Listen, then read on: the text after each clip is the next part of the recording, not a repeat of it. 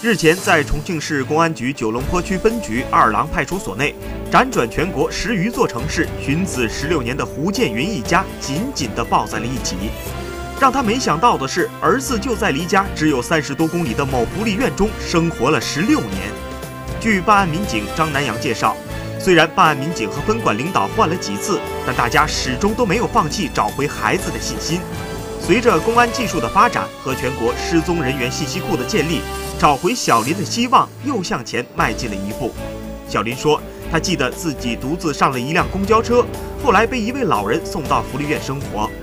胡建云说：“他打算把儿子改名为胡一民，以感谢民警对一家人的帮助。”